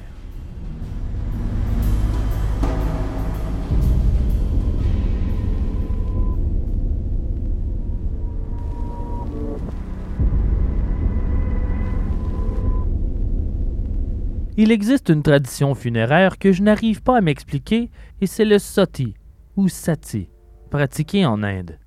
Lorsqu'une personne décède, la coutume appelée antieshti veut qu'après sa toilette, on lui met un vêtement neuf et une guirlande de fleurs avant de brûler son corps sur un bûcher allumé par le fils aîné. Puis vient le sati. La veuve du défunt va volontairement se jeter sur le bûcher en sacrifice. Vous avez bien entendu elle brûle vivante. Personne ne sait exactement quand cette immolation funéraire a commencé, mais elle est estimée à 5500 ans. Le premier cas documenté date de l'an 908 avant Jésus-Christ. Il existe plusieurs théories pour tenter d'expliquer pourquoi ce rituel est devenu populaire à la base. La première est qu'en se sacrifiant ainsi, la veuve nettoie les péchés de son mari défunt, s'assurant qu'il aura du bon temps dans l'autre monde les Grecs anciens croient que les raisons sont beaucoup plus terre à terre. À l'époque où des hommes plus âgés épousaient des jeunes filles, la croyance inculquée à ces filles était que leur vie dépendait de leur mari, pour s'assurer qu'elles allaient en prendre soin et non les empoisonner pour ensuite épouser un homme plus jeune. Il fut un temps aussi où le sati servait à disposer d'un surplus de femmes dans une tribu, en s'assurant qu'elles n'allaient pas aller voir dans d'autres tribus après la mort de leur mari et se remarier on comprend qu'avec une approche aussi misogyne et diabolique sur le rôle de la femme dans la société, elle pourrait vouloir aller voir ailleurs. Même si cette pratique est supposée être faite de manière relativement volontaire, il reste que la pression sur la femme à se sacrifier pour son époux est très intense. Il y a plusieurs cas dont les veuves ont changé d'idée à la dernière minute et se sont sauvées à toutes jambes pour être rattrapées et ramenées au bûcher à la pointe d'un couteau. Certaines ont été attachées, d'autres drogués, soulevant le doute sur la partie volontaire de cette pratique. Alors que les vies de ces femmes indiennes de l'époque médiévale n'étaient pas très roses, le sacrifice du sati leur donnait l'opportunité de devenir des déesses aux yeux de tous. Les hommes prétendaient que durant l'immolation, les veuves ne ressentaient aucune douleur, une affirmation faite par des hommes qui ont, de toute évidence, jamais tenté l'expérience. Le sati a été réglementé depuis l'an 1200, mais combien de funérailles ont suivi la loi, ça, nous l'ignorons. Depuis, la veuve doit démontrer d'abord au gouvernement qu'elle est réellement volontaire et sérieuse, qu'elle n'est pas forcée de procéder au sati. À partir de l'an 1500, une veuve doit obtenir la permission d'un agent de police qui lui offrira des cadeaux pour tenter de la convaincre de ne pas se sacrifier. Quand les Anglais ont pris le relais, ils ont vu le sati comme une simple coutume locale qu'ils considéraient comme non dangereuse et n'ont pas voulu s'en mêler. Mais dès que Londres a reçu le mémo sur cette pratique qui avait lieu sur leur colonie, ils ont fait pression sur le Raj pour que la pratique soit officiellement interdite. Le sati fut banni par le gouvernement indien en 1829, mais nombreuses sont les veuves qui continuent de perpétuer le rituel. En 1987, le gouvernement indien a à nouveau interdit ces sacrifices, mais il n'arrive toujours pas à empêcher certaines veuves à s'immoler pour leur défunt mari.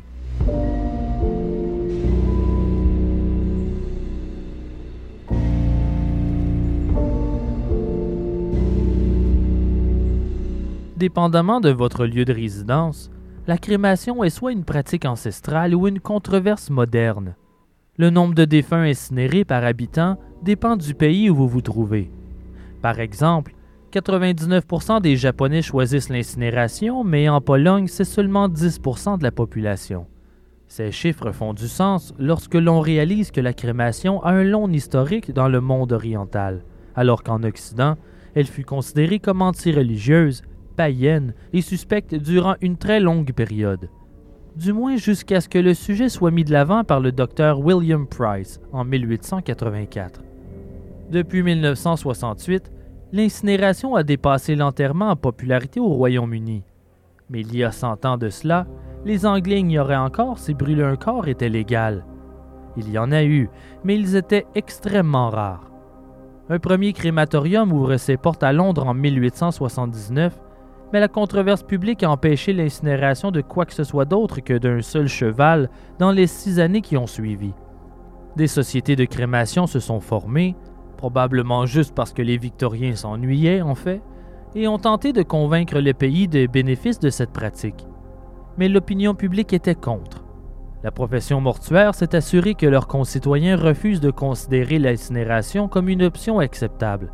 Sachant qu'ils allaient perdre de l'argent si la crémation devenait populaire, les embaumeurs et fabricants de cercueils ont lancé une campagne de propagande autofinancée. Puis arrive le vieux fou gallois. Le docteur Price était un médecin dont les idées et opinions politiques attisaient la controverse. Il parlait régulièrement de socialisme, de végétarisme, d'amour libre et de permettre à tous le droit de vote. Bon, excepté pour les femmes bien entendu, car ce serait de la folie pure et simple. Nous ne sommes même pas encore en 1900. Après s'être échappé de la Grande-Bretagne pour éviter l'emprisonnement, il décide d'y retourner pour libérer les Gallois du pouvoir anglais. La manière la plus logique d'y parvenir, selon son raisonnement, était de devenir un prêtre druidique autoproclamé, complété avec sa propre vision créative d'une tenue traditionnelle, incluant un chapeau de fourrure de renard, des vêtements entièrement verts et une longue barbe. Après tout, rien n'est plus synonyme de la phrase S'il vous plaît, prenez-moi au sérieux qu'un homme habillé en costume de Père Noël, non? À l'âge de 81 ans, il conçoit un fils qu'il appelle Jésus-Christ. Tristement, l'enfant décède à peine cinq mois plus tard.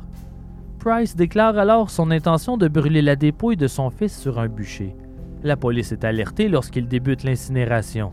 Il est arrêté, accusé et amené en cour.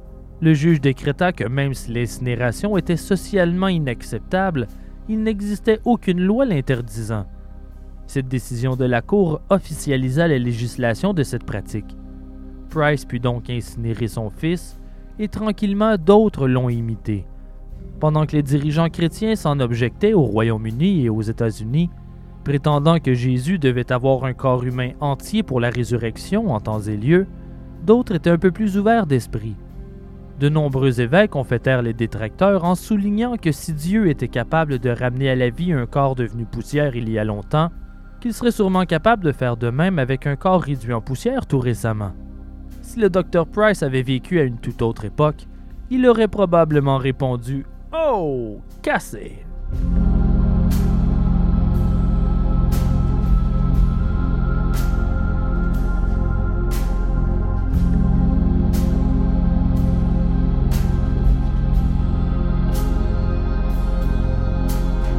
des plus anciennes formes de rituels funéraires est sans contredit la momification du corps des défunts. L'Égypte, de toute évidence, est la plus célèbre civilisation ayant eu recours à cette pratique. La majeure partie d'entre nous pense au pharaon instinctivement, mais en réalité, n'importe quel membre de la société égyptienne avec assez d'argent en poche pouvait obtenir la momification après sa mort. Lorsque les Français et les Anglais ont envahi l'Égypte au 19e siècle, ils ont trouvé un si grand nombre de momies que plusieurs ont été envoyées en Europe où des aristocrates organisaient des fêtes de déballement de momies. Vous avez bien entendu. Qu'y a-t-il de plus divertissant que de déballer un cadavre entre amis après un luxueux repas? Si les Égyptiens ont maîtrisé l'art de la momification assez rapidement, les premiers à user de cette pratique ont étudié la question durant des milliers d'années. Quatre millénaires avant la fabrication de la première momie égyptienne, le peuple des Chinchorro, en Amérique du Sud, ont été les pionniers de cette technique. Mais cette technique, très efficace, était un peu plus dégoûtante que lorsque les Égyptiens retiraient les cerveaux par les narines. Le problème est que momifier un corps en un seul morceau est une tâche difficile. Alors de l'an 5000 à 3000 avant Jésus-Christ, les cadavres étaient démembrés, momifiés individuellement, puis rattachés ensemble. Cette procédure à la Frankenstein est appelée la technique momie noire et elle débute lorsque toute la peau du corps est retirée. La peau est alors tannée, parfois séparée en plusieurs pièces pour faciliter la procédure. La tête, les bras et les jambes sont retirés du torse et on retire les muscles des os de chaque section. Dès que toutes les parties du corps sont sèches, ils sont recollés et remplis d'une bourrure faite de plantes, un peu comme un taxidermiste. Ensuite, le corps est recouvert de sa peau maintenant tannée comme du cuir. Votre rang social ou l'argent que vous possédiez n'avait aucune importance pour les Chinchorros. Ils momifiaient ainsi chacun de leurs défunts. Les historiens ignorent encore aujourd'hui pourquoi ce peuple se donnait tant d'efforts. Peut-être pour en faciliter le transport, ou simplement une tradition de leurs ancêtres perdue à travers l'histoire.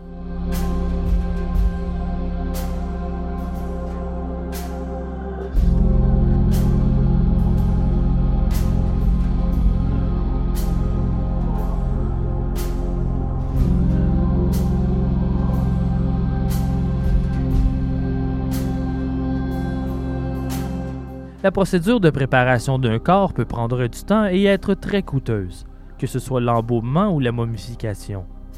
Mais un petit groupe de moines bouddhistes au nord du Japon ont décidé de prendre les choses en main en préparant eux-mêmes leur corps pour le jour de leur décès.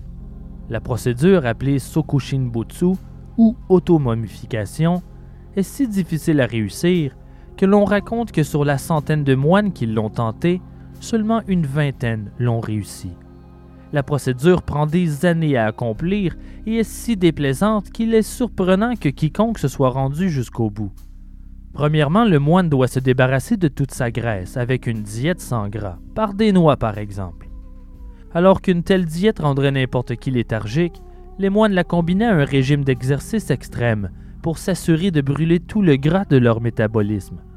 Après trois ans de ce régime, ils investissent les mille journées suivantes à empirer la situation en remplaçant les noix par de l'écorce et des racines. Ils avalent ces racines en buvant un thé fait de sève empoisonnée. Pour comprendre l'effet de la sève sur le corps, sachez qu'elle fut aussi utilisée à une certaine époque pour laquer de la poterie. C'était tout, sauf plaisant, mais là n'était pas le but. Même quand vomir était une bonne chose. La sève polluait le corps à un tel point que même les vers allaient s'en tenir loin, tout en préservant le corps dans la mort. Donc un petit conseil, si les asticots croient que c'est une mauvaise idée, vous pouvez peut-être leur faire confiance. Après cinq ans et demi de cette torture auto-infligée, les moines sont prêts à mourir. Ils s'assoient dans une petite tombe de pierre et attendent de mourir de faim. Avec le moine dans le tombeau, il n'y a qu'une ficelle reliée à une clochette. À tous les jours, le moine doit sonner la clochette. Lorsqu'elle ne sonne plus, le silence signifie à ses proches qu'il est décédé. Des années après la mort d'un de ces moines, on ouvrit les tombeaux pour constater généralement des restes putréfiés, preuve d'échec du Butsu. Toutefois, si le corps était bien préservé, le moine était ensuite vénéré et l'on considérait qu'il avait atteint l'illumination. Pour inspirer les autres, les corps momifiés étaient exposés dans le temple. Si vous visitez le temple aujourd'hui, vous pourrez encore y voir 16 de ces momies. Et même si le Japon a proscrit cette pratique et qu'elle n'est pas sanctionnée par la religion bouddhiste, certaines rumeurs courent que l'automomification est encore pratiquée aujourd'hui, en secret. Il faut croire que certaines personnes n'apprendront jamais.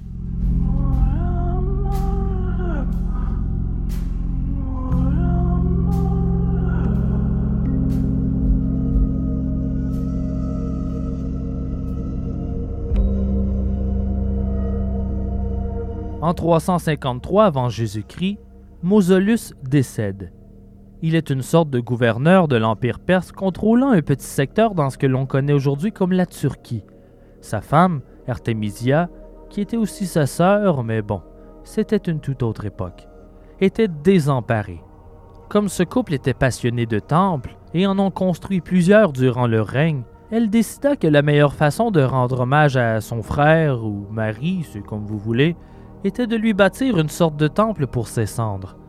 Ce n'était pas le premier bâtiment de l'histoire construit pour abriter les restes d'une personnalité importante, mais la structure fut si impressionnante et iconique qu'elle donna naissance au mot mausolée, nommé ainsi d'après Mausolus.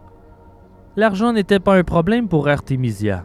Son amour pour Mausolus était si grand que l'histoire raconte qu'elle a mélangé de ses cendres à une coupe de vin avant de la boire. Elle s'est informée pour trouver le meilleur artisan qui soit pour finalement en engager une centaine, incluant les quatre plus célèbres sculpteurs grecs pour la conception d'une douzaine de statues. Malheureusement, elle décède à peine deux ans après avoir lancé le projet. Comme les plans étaient déjà complets et comme le tombeau devait remonter le moral de la population, ils ont continué de le construire. À la fin, le mausolée mesurait 45 mètres de hauteur, surmonté d'une statue de bronze d'un chariot tiré par quatre chevaux. Elle était entourée de 46 colonnes séparés par des statues. Les murs étaient couverts de fresques représentant de grandes batailles mythiques et de larges sections étaient faites de marbre. Le mausolée était si spectaculaire qu'il est devenu une des sept merveilles du monde. Mais comme la plupart de ces merveilles, le mausolée n'existe plus aujourd'hui, réduit en poussière par de nombreux tremblements de terre avant l'an 1404. Les chevaliers de l'Europe de l'Ouest ont utilisé les ruines pour fortifier leur château. Le marbre non utilisé a été fondu pour en récolter la chaux. Des pilleurs de tombes ont volé tous les trésors de la chambre funéraire. Et comme il n'y avait pas de société historique pour préserver la mémoire culturelle à l'époque, les blocs de marbre non utilisés ont été envoyés un peu partout autour de la Méditerranée jusqu'en 1850 pour être utilisés comme matériaux de construction pour embellir les quais et les forteresses, et ce aussi loin que la République de Malte au sud de l'Europe. Certaines statues ont terminé leur course au musée britannique. Et le mausolée inspira aussi le design de nombreuses constructions modernes telles que la mairie de Los Angeles, la Grand Tomb de New York, le temple maçonnique de Washington et le sanctuaire du souvenir d'Australie.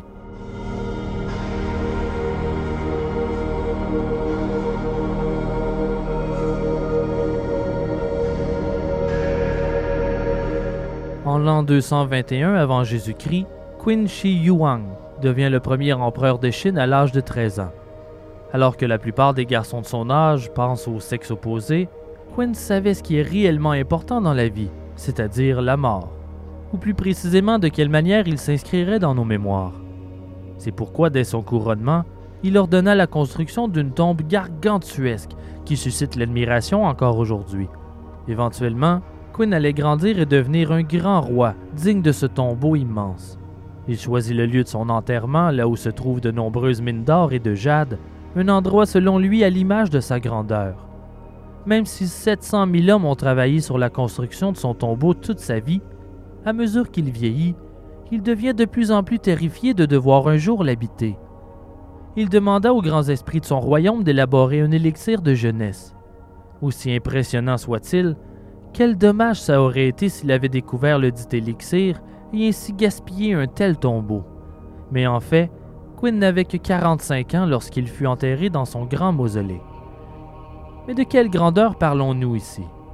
Le terrain, déjà, est de 1115 mètres carrés.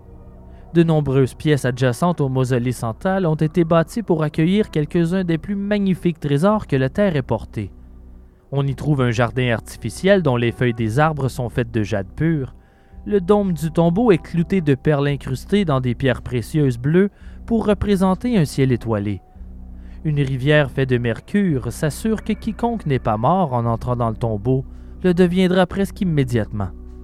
Mais la partie la plus célèbre de la tombe de Quinn c'est les 8000 soldats de terre cuite sculptés pour monter la garde à l'intérieur. 8000. Chaque sculpture est unique, avec sa propre coiffure et expression faciale. Chaque soldat a son rang, et certains sont à cheval. C'est l'armée terracotta. Même si la majeure partie de la tombe a été creusée depuis sa redécouverte dans les années 70, aucun archéologue n'a tenté de s'approcher de la chambre funéraire. La raison première est qu'ils assument que, peu importe ce qu'ils y trouveront, la valeur de ces richesses fait que l'endroit sera pratiquement impossible à protéger.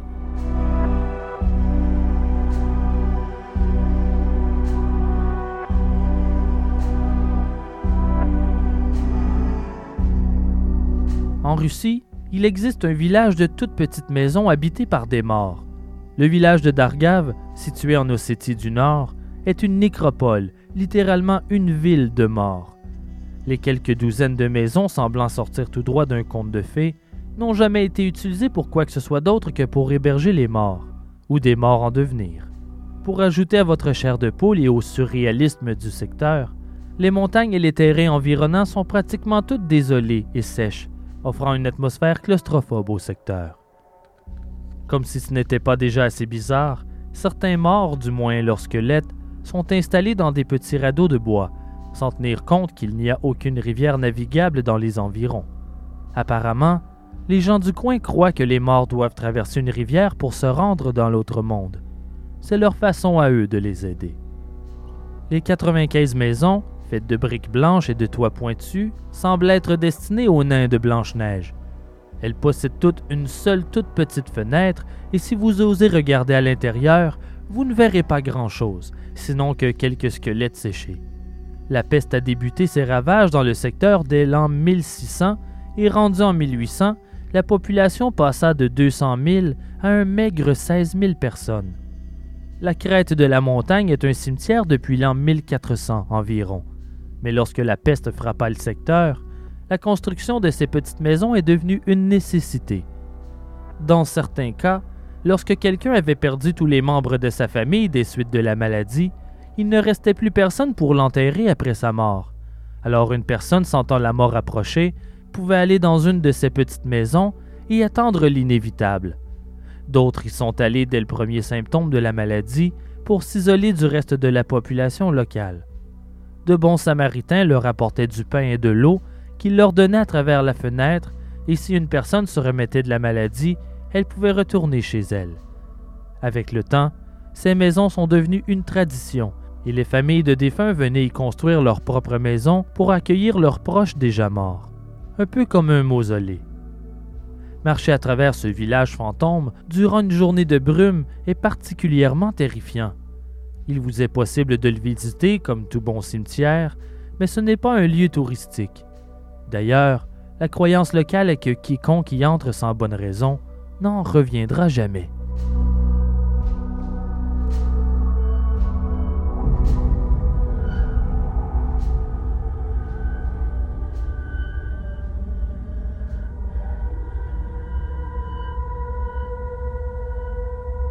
Vers l'an 700 avant Jésus-Christ, le peuple Beau, situé au sud de la Chine, décide que la meilleure chose à faire avec ses morts est de les élever vers le ciel, littéralement. Les beaux vivaient dans les montagnes et apparemment les hauteurs avaient une signification religieuse pour eux, représentant le calme et la sérénité dans un monde de calamités pleines de guerres et de catastrophes naturelles. Alors si vous étiez aimé dans ce peuple, après votre décès, vos proches s'assuraient que vous étiez surélevé le plus haut possible sur la surface de la falaise de la montagne. Et de quelle manière, me demandez-vous? En attachant votre cercueil en hauteur à la paroi d'une falaise, voyons. Et c'est la procédure funéraire la plus laborieuse de tous les temps. D'abord le cercueil.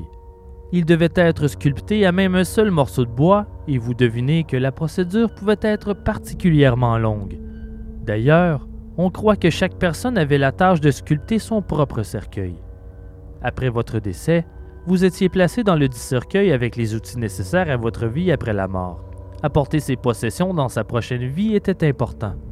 Des chercheurs ont fait cette découverte en ouvrant un de ces cercueils en 1974 et ils y ont trouvé, en plus du mort, 29 chandails et 13 paires de pantalons.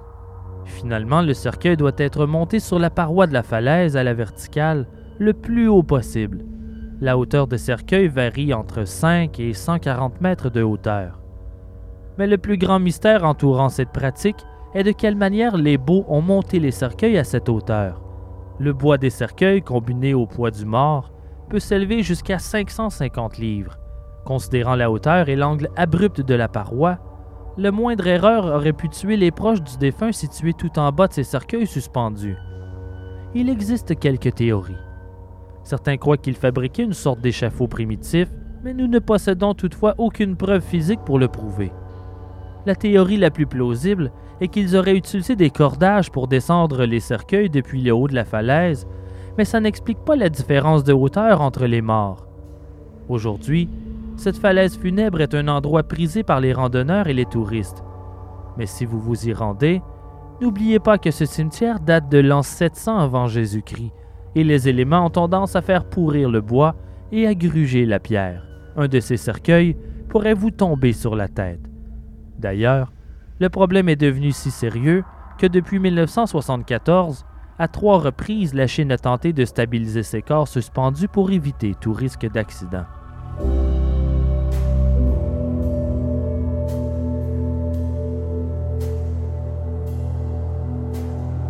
Les anciens n'aimaient pas l'idée que leurs proches devaient mourir seuls, sans amis pour leur tenir compagnie dans leur vie après la mort. Alors quand une personne importante décédait, la communauté s'assurait qu'une autre personne allait le suivre dans la mort, que ce soit un ami, une épouse, un esclave ou simplement un prisonnier choisi au hasard. Mais à un certain point dans l'histoire, probablement la Grèce antique ou les Étrusques, trouvaient que simplement trancher la gorge d'un esclave était non seulement ennuyeux, mais que ce n'était pas non plus une manière très intéressante d'envoyer quelqu'un dans la mort. Ils ont donc ajouté un élément compétitif à cette pratique, en le combinant à quelque chose de beaucoup plus divertissant. Ainsi sont nés les gladiateurs.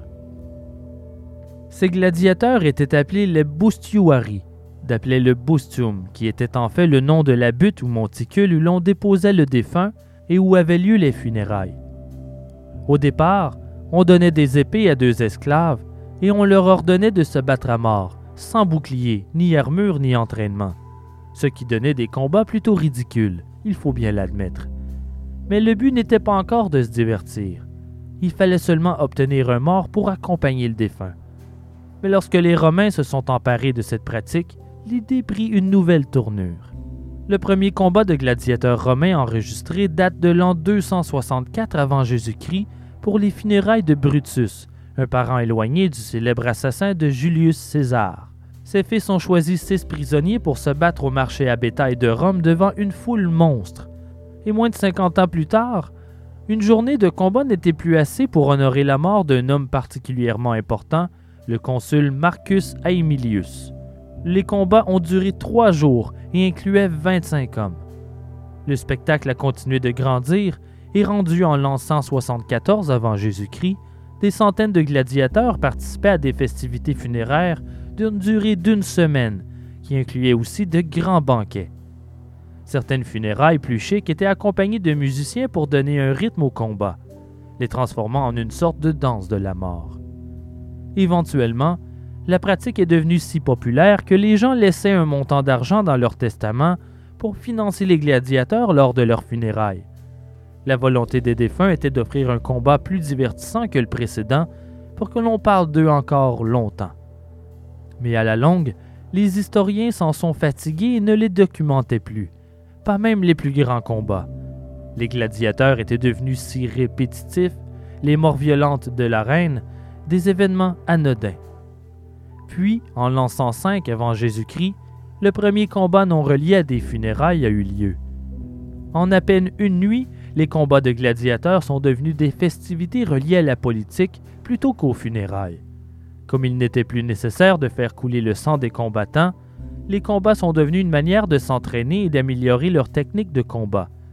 Heureusement, pour divertir les assoiffés de sang du Colisée, éventuellement ce sont les chrétiens que l'on a mis dans l'arène en remplaçant les gladiateurs par des lions.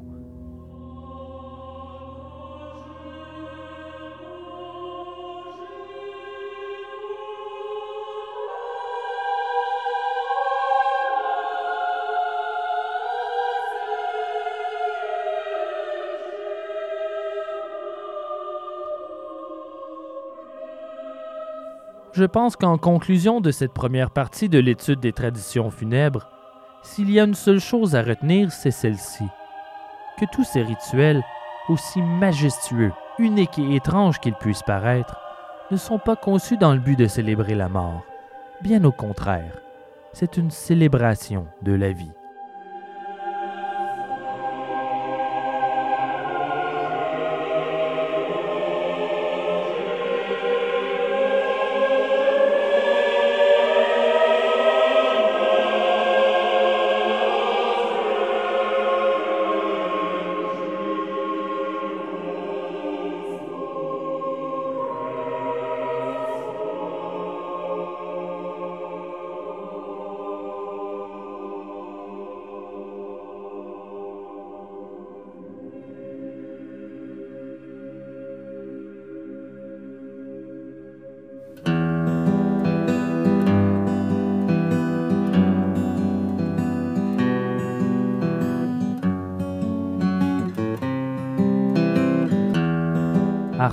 Moriendi est produit par moi, Simon Predge.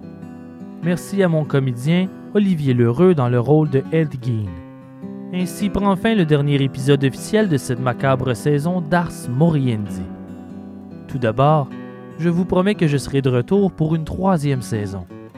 D'ici là, il nous reste encore une entrevue testimonium à venir avec Megan Hannigan, survivante de la tuerie du collège Dawson. Je ferai aussi un retour en octobre avec un épisode spécial Halloween et nous sommes en préparation pour un enregistrement en direct devant public à Montréal en collaboration avec Distorsion, prévu pour octobre. On croise les doigts.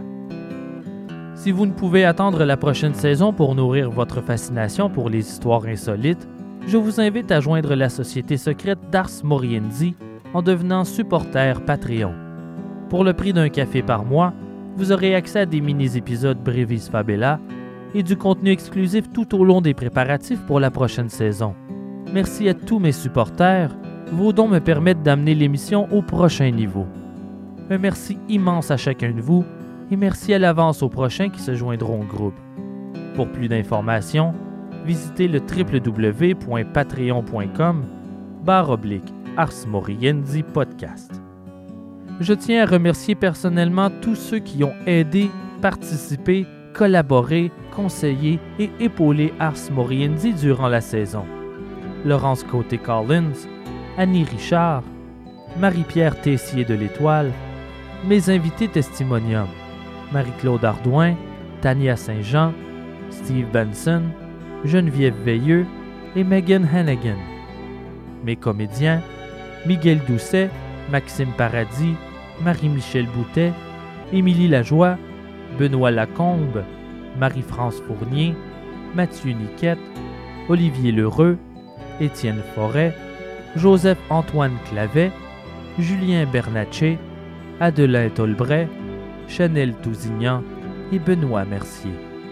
Merci aussi aux amis podcasteurs, Olivier Bigonès, mon co-animateur aux Oubliettes, Émile Gauthier et Sébastien Lévesque de Distorsion, Jean-Michel Bertion du 7e Antiquaire et Pop en stock, Benoît Mercier des Mystérieux Étonnants, Stéphane Berthomet et Cédric Chabuel de Disparu, Mathias Alcaraz du Bureau des Mystères, Marie-Lune Brisebois de Cœur et Croupe, Catherine Lavoie de Ferry, Julien Bernatchez, Dom Massy et Mathieu Niquette de Dessier Étienne Forêt de Dessier et Noël chez Isidore, Sébastien Bouchard de Horror Gamer, Mike Tremblay du Super Métazoïde, Aaron Mankey de Lore et toute l'équipe de Pod Québec. Merci à Marc Boisclair et Eric Arsenault du blog Horreur Québec et à toute l'équipe de choc.ca. Et finalement, un grand merci à Simon Gouache, Pierre-Luc Bocage, Marianne Tremblay-Gosselin, Samuel Bérard, Karine Elkoubi, Joël Amelhog et Guillaume Béranec. Pour les bibliographies, les trames sonores et des photos en complément des histoires racontées durant chaque épisode, visitez le blog au www.arsmorienzipodcast.ca, car une image vaut mille mots. Suivez-nous aussi sur la page Facebook et sur Twitter. Merci à chacun de vous, chers auditeurs, d'avoir écouté Ars Moriendi. Ça a été un immense plaisir de vous raconter ces échos macabres et terrifiants qui en disent long sur la nature humaine. J'ai déjà hâte de vous revenir avec d'autres moments horribles et fascinants de notre histoire. D'ici là, prenez soin de vous et de vos proches. Restez aux aguets. On ne sait jamais ce qui se cache dans les ténèbres, que ce soit dans votre garde-robe ou dans votre esprit. Memento mori. Friend of mine. It's the end, friend of mine. Time is over. When we could simply say, I love you. Now you open the door. Leave me crying, trying embrace you again, trying to face this damn situation, man. I can't. It's the end, friend of mine. It's the end, sweet friend of mine. Dear friend, I cannot tell the reasons why we started well. Good time. Give me some wine when you open the door. You seem hurt. Do try to speak a word to me. What on earth could really go wrong with you and me? Yet it's the end, friend mine. It's the end, sweet friend of mine. Time seems to be over when we could simply say, I love you. Now you open the door. I feel cold. Why can't I hold you in my arms? Told you life is short, but love is old. It's the end, friend of mine. It's the end, sweet friend.